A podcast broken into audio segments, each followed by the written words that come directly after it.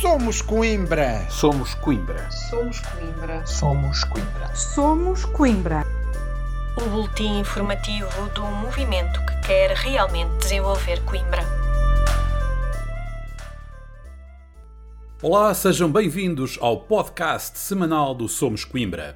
Hoje começamos mesmo pelo Somos Coimbra para atentar à sua nova comissão política. Aproveitando a recente saída de alguns elementos, a Comissão Política foi alargada e passa a ter 23 membros, de forma a integrar alguns dos mais ativos membros do movimento e a ter uma maior representatividade de todo o Conselho. A primeira reunião da Comissão Política com os novos membros teve lugar na passada segunda-feira, com a presença de todos. Desta forma, foi reafirmada e reforçada a linha política que tem sido seguida no sentido da construção de uma plataforma eleitoral que permita melhorar fortemente a gestão do município, devolvendo a esperança e o desenvolvimento a um Conselho em contínua decadência.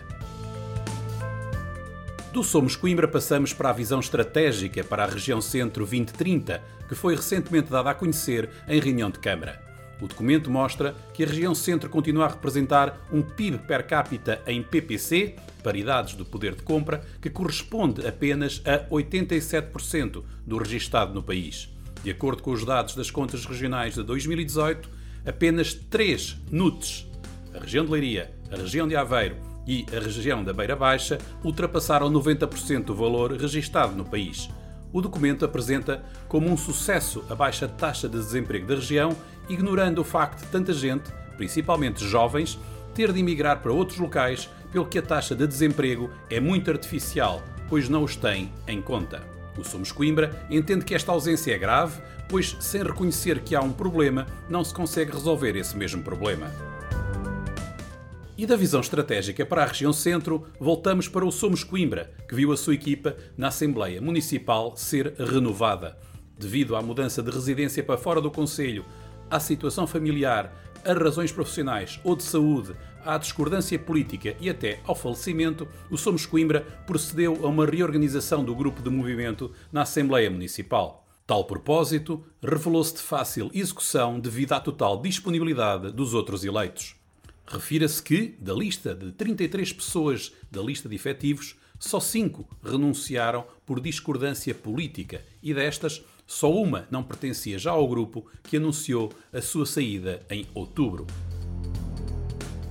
E agora prestamos atenção aos transportes públicos e, sobretudo, aos transportes públicos em Coimbra.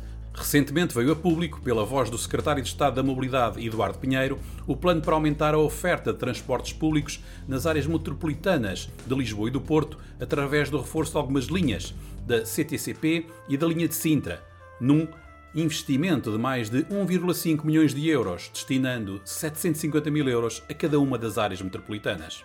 A vereadora Ana Bastos explica os objetivos da medida. Numa altura em que a situação epidemiológica provocada pela Covid-19 se está a agravar no país, a medida visa reforçar a oferta durante as horas de ponta e evitar as concentrações de pessoas nos veículos, permitindo salvaguardar o respeito pela lotação máxima imposta de dois terços e, assim, segundo o próprio governante, antecipar as soluções que aumentem a oferta antes do problema estar em cima da mesa.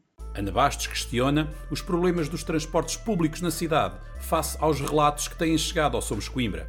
A vereadora alerta ainda para o fato de a situação poder agravar-se quando a oferta for alargada. Mas será que em Coimbra não há problemas de oferta de transportes públicos, nem dificuldades em garantir a lotação de dois terços nas horas de ponta e no período ou nos circuitos de acesso às escolas? Pelo menos não são essas as notícias que nos chegam com relatos reais, contados na primeira pessoa, de utilizadores que denunciam serem transportados como sardinha na canastra. E a situação vai agravar-se quando tivermos de aumentar a oferta para 130% para dar resposta à procura pré-Covid. Por isso, não é compreensível e muito menos aceitável que os municípios de Coimbra, bem como do resto do país, continuem a ser tratados como cidadãos de segunda e que continuemos a aceitar um país bipolarizado e a correr a duas velocidades. A vereadora explica como o Programa de Apoio à Redução Tarifária nos Transportes Públicos, o PART, e o Programa Nacional de Investimentos 2030, PNI, continuam a afetar a maioria das verbas para as duas áreas metropolitanas, tornando Portugal um país bipolarizado e a correr a duas velocidades. Se não tomarmos atempadamente as medidas que se impõem, corremos o risco de ver agravar também no Conselho de Coimbra a situação de pandemia, o que seria muito negativo, designadamente para os setores económico e social. Relembramos que, apesar das contestações e indignação da sociedade em geral, o PARTE continua a afetar 85% das verbas àquelas duas áreas metropolitanas, apesar de só concentrarem 40% da população. Este instrumento continua a beneficiar os territórios com elevada oferta de transportes públicos, relegando para um segundo plano todos os territórios que permanecem mal servidos e onde importa revitalizar o seu desenvolvimento. A mesma política está vertida e intensificada no PNI 2030, onde 95% da verba destinada ao setor da mobilidade sustentável, redes de metro e desenvolvimento do sistema de transportes coletivos é dirigida apenas àquelas duas áreas metropolitanas. Ou seja, temos o país já por si desfavorecido e esquecido a financiar as duas áreas metropolitanas. O Somos Coimbra entende que não é compreensível e muito menos aceitável que os municípios de Coimbra continuem a ser tratados como cidadãos de segunda. Nesse sentido, Ana Bastos deixa um conjunto de questões ao responsável pela autarquia, Manuel Machado. Sr. Presidente, até quando é que vamos admitir este tratamento discriminatório, inaceitável e intolerável?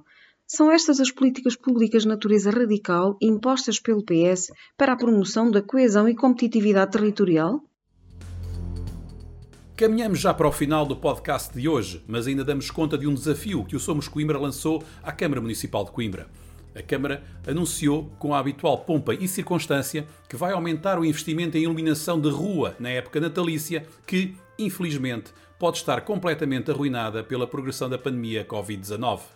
O Somos Coimbra não discute a beleza das iluminações de Natal e o seu interesse e efeito positivo na dinâmica da cidade, mas, perante recursos escassos, o movimento entende que tem a obrigação de debater as prioridades para o emprego do dinheiro. Assim, o Somos Coimbra lançou um desafio à coligação PS-PCP que governa a Câmara Municipal de Coimbra. Gastem o que entenderem em iluminação, mas destinem um valor, pelo menos duplo do mesmo montante, para reforçar as medidas de apoio social às pessoas, às famílias, às instituições e aos empresários que estão a enfrentar a miséria e a falência. E assim chegamos ao fim de mais um podcast semanal do Somos Coimbra. O podcast é um resumo do nosso boletim semanal, enviado à sexta-feira. Se não o recebe e quiser passar a receber, basta enviar um e-mail a manifestar essa intenção para somoscoimbra.gmail.com.